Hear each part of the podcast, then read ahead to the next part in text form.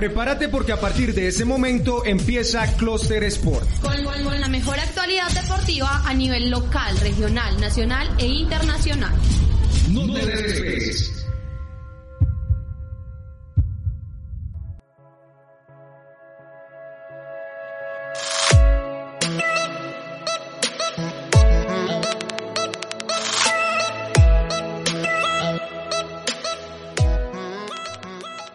Un cordial saludo para toda nuestra audiencia y para mis compañeros presentes el día de hoy. Les habla Alexander Restrepo y aquí comienza Cluster Sport.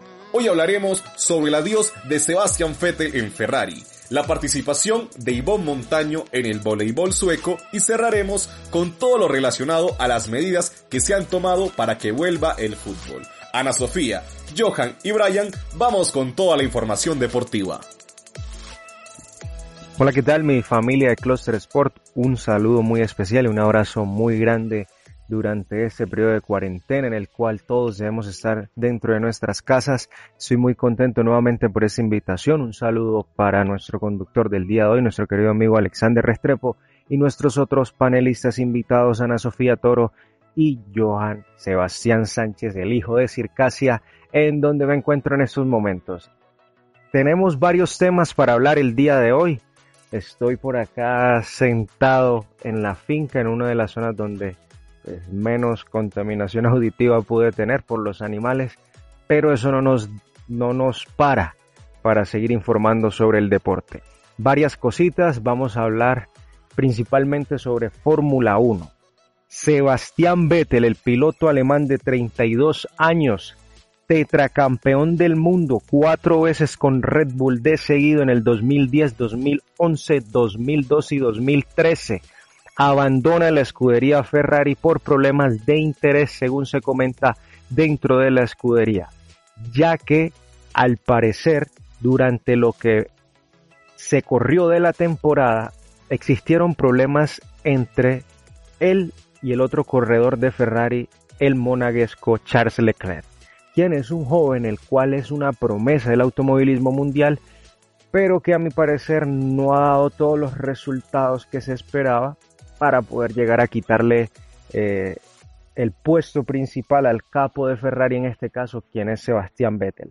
Eh, ¿Qué queda para Sebastián Vettel, quien anuncia su salida de Ferrari en estos momentos y que además la escudería ya tiene quien lo reemplace? En este caso, es el español de 25 años Carlos Sainz, quien corrió la temporada pasada para McLaren. Recordemos que Sainz es el hijo del gran corredor de rally, dos veces campeón del mundo, Carlos Sainz, quien además también fue tres veces ganador del Rally Dakar en 2010, 2018 y en el 2020 en la edición que acaba de pasar. Es un joven el cual se le augura mucho talento, por lo cual la escudería italiana prefirió apostar por el español a continuar con el alemán que venía con disputas ya de poder con el francés. Recordemos pues que Sebastián Vettel tiene un acúmulo, aparte de los cuatro campeonatos, de 53 victorias, 57 poles y 120 podios en la gran carpa del circuito mundial. Pasando a otro tema, no podemos dejar de lado el deporte que más está moviendo de manera segura, como lo ha dicho su propio presidente Dana White. Hablamos nada más y nada menos de las artes marciales mixtas y propiamente de la UFC, el Ultimate Fighting Championships, que de momento se está llevando a cabo en un solo lugar en los Estados Unidos, en Jacksonville, en la Florida, ya que fue el lugar destinado por parte de los organizadores y directivos en donde se podría garantizar de manera más segura todas y todos los requerimientos en salud que pueden llegar a tener los deportistas.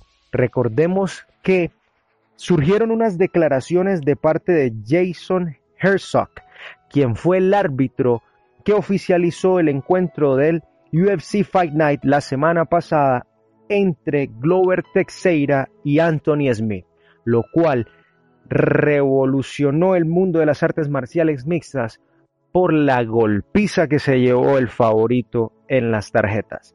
Anthony Smith terminó con la fractura de nariz y con fractura de orbital, aparte de que perdió dos dientes. Entonces, ¿por qué viene la polémica? Porque Jason Herzog, cito textualmente, solo hay una persona a quien culpar, a mí. Soy responsable de cada luchador. Aprovecho esta experiencia y haré los cambios necesarios y mejoraré, ya que vimos una total y brutal golpiza. Los conocedores de este deporte sabemos que el objetivo principal tampoco es tirar a matar al compañero que está dentro del octágono. Hay que contribuir a mantener la integridad física de todos los peleadores durante todo el tiempo en el cuadrilátero y es por esto que se revolucionó el mundo de las artes marciales mixtas y tuvo que salir el referee a pedir disculpas. Pero también recordemos que la responsabilidad recae no solamente sobre el referee, sino sobre la esquina, que aún viendo a su peleador llevando una muy, muy mala pelea desde el tercer asalto, donde se vio totalmente superado por Teixeira, no fueron capaces de tirar la toalla por respeto al peleador. Ya para terminar, una última eh, intervención, en este caso en ciclismo.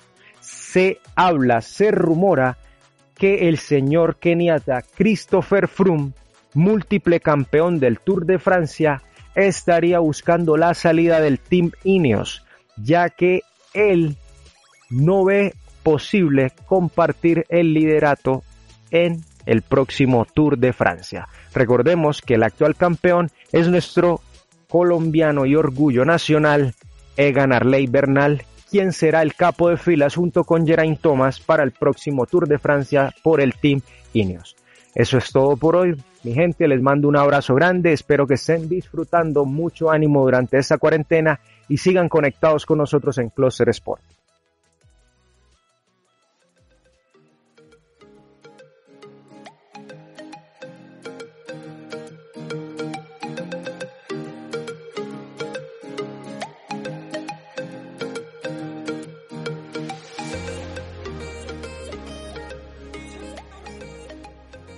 Gracias Brian por mantenernos informados. Sin duda alguna estamos hablando de uno de los pilotos más exitosos de la historia de la Fórmula 1.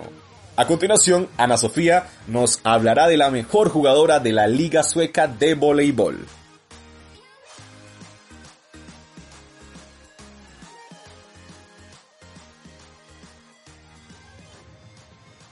Muchas gracias Alex, les envío un saludo muy especial a todos nuestros compañeros y también a las personas que nos están escuchando. En este caso estaré hablándoles de la mejor jugadora del año. Los entrenadores de la Elite Serie en primera división de volei en Suecia votaron y eligieron a los mejores jugadores de la temporada 19-20. En la división femenina, la ganadora de la distinción fue la colombiana Yvonne Montaño. Ivonne, una rematadora de 24 años nacida en Puerto Tejada, Cauca, mide 1,87 y hace parte de la selección Colombia de esta disciplina. Antes de competir en la Liga Suecia, ya había disputado las ligas de Italia, Francia y Alemania.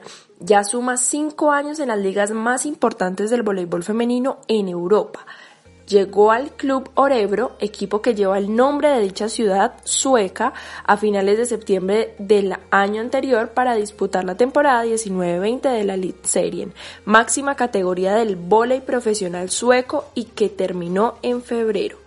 Recientemente brilló con la selección Colombia femenina de voleibol que disputó el torneo preolímpico suramericano en el Coliseo del Salitre de Bogotá, algunos números destacados de su temporada fueron 233 puntos en 16 juegos para un promedio de 4.85 puntos por set, siendo el promedio más alto de toda la serie. Se asegura además que sus expectativas profesionales continúan en el viejo continente. Uno de sus grandes sueños es participar con la selección Colombia en unos Juegos Olímpicos. Desde los 12 años que ella tuvo su primer contacto con el balón y la malla, fue un gusto del que no pudo desprenderse, pues cuatro años después, llenos de entrenos y con 16 años de edad, logró mostrar el gran poderío de su talento, y así, poco a poco, fue construyendo su historia en el mundo del vóley.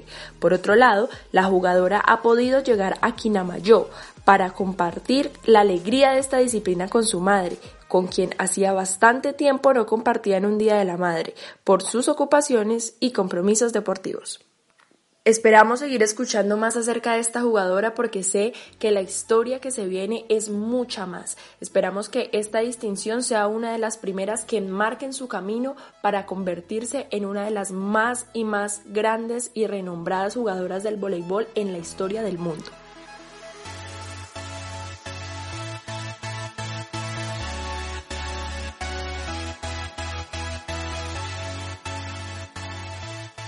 Felicitaciones a Ivonne Montaño por dejar en alto los colores de nuestro país. Ahora cerraremos nuestro programa con toda la actualidad del fútbol mundial y Johan Sánchez nos contará cómo ha regresado el fútbol.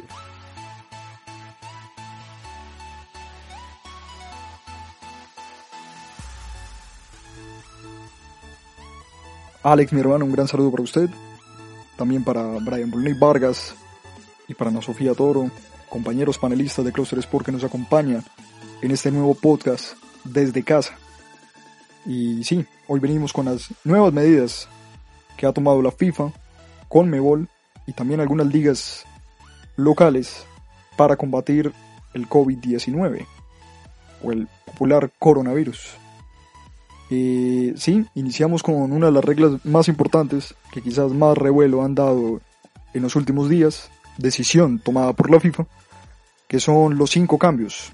Cinco cambios que se harán en el partido, ya no son los regulares tres o en tiempo de adición cuatro, sino que serán cinco cambios. Estos cambios se pueden hacer eh, durante solo tres momentos del partido por club. O sea, solamente en tres momentos podrían parar el partido para hacer los cambios. También se pueden hacer en, grupo, en los dos equipos pero se descontaría uno de estos. Y también la otra medida es hacerlos eh, durante el entretiempo, es, sería lo mejor para los equipos. Se hace para que no haya tanto intercambio en los momentos, tanto parón del juego y no se desgaste tanto. Eh, esta entonces ha sido una de las medidas principales de la FIFA. Con Mebol también ha dado algunas para cuando se retome el fútbol sudamericano entre ellas escupir o sonarse eh, en el campo. Esto pues ha dado mucho revuelo en la Bundesliga que regresó este fin de semana con gran acción, eh, ya que sucedió mucho y era una advertencia que daba la Federación Alemana, que por favor no lo hicieran. Se hizo caso omiso. Eh, de igual manera, también otra de las medidas que esta es tomada por FIFA es el no compartir botellas de agua o bebidas energéticas en el transcurso del juego y pues también lo mejor, lo recomendable sería que tampoco lo hagan después del juego o antes. Entonces, prohibir las botellas de agua, botellas de agua personalizadas para cada uno de los jugadores y que no tengan que compartirla. En la banca, eh, que los jugadores estén separados y que estén permanezcan con tapabocas. Esta es una de las medidas más fuertes, pues porque vemos que durante el transcurso del juego comparten mucho, pero en la banca sí tienen que permanecer separados. Eh, en la Bundesliga lo que han utilizado es utilizar las gradas del estadio para que los jugadores se repartan y en la, en la banca permanecen el cuerpo técnico del club. También tenemos el intercambio de camisetas que ha sido eh, retirado por el momento para que los jugadores pues no se vayan a llevar de pronto el virus a sus casas si quizás el otro jugador esté contagiado. De igual manera, tanto antes y después del partido, todos los jugadores se tienen que hacer un examen médico. Y también a esto, eh, las medidas de la toma de fiebre. Y por último, una de las más importantes quizás es las celebraciones, que también se ha recomendado de que no se celebren en grupo, que los jugadores permanezcan aislados, que también fue de mucho revuelo este fin de semana en Bundesliga, porque algunos también hacían caso omiso terminaron abrazándose durante la celebración de los goles. Caso que no sucedió en el Borussia Dortmund, que sí lo celebraron muy apartados. Entonces, hasta aquí la información de las nuevas novedades que se han tomado en el fútbol, tanto internacional como nacional, algunas que ya las han dado por si regresa el fútbol cuando regrese el fútbol colombiano, que serán tomadas. Hasta aquí toda la información en este podcast de Closer mi parte. Mi nombre es Joan Sebastián Sánchez y recuerden seguirnos en Facebook y en Instagram Alex, mi hermano, continúe usted.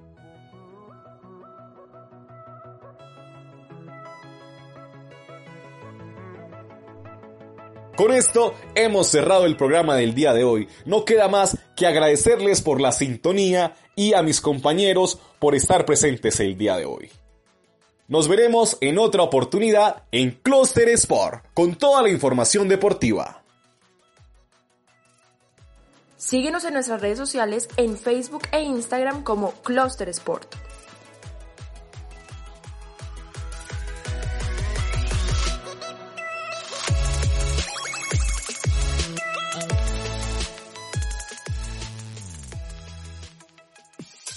Hemos finalizado esta emisión, pero a partir de ese momento iniciamos la cuenta regresiva para volver pronto con ustedes. El mejor contenido sobre deportes lo encuentras en Cluster Sport. Cluster Sport. Actualiza tus sentidos. Actualiza tus sentidos.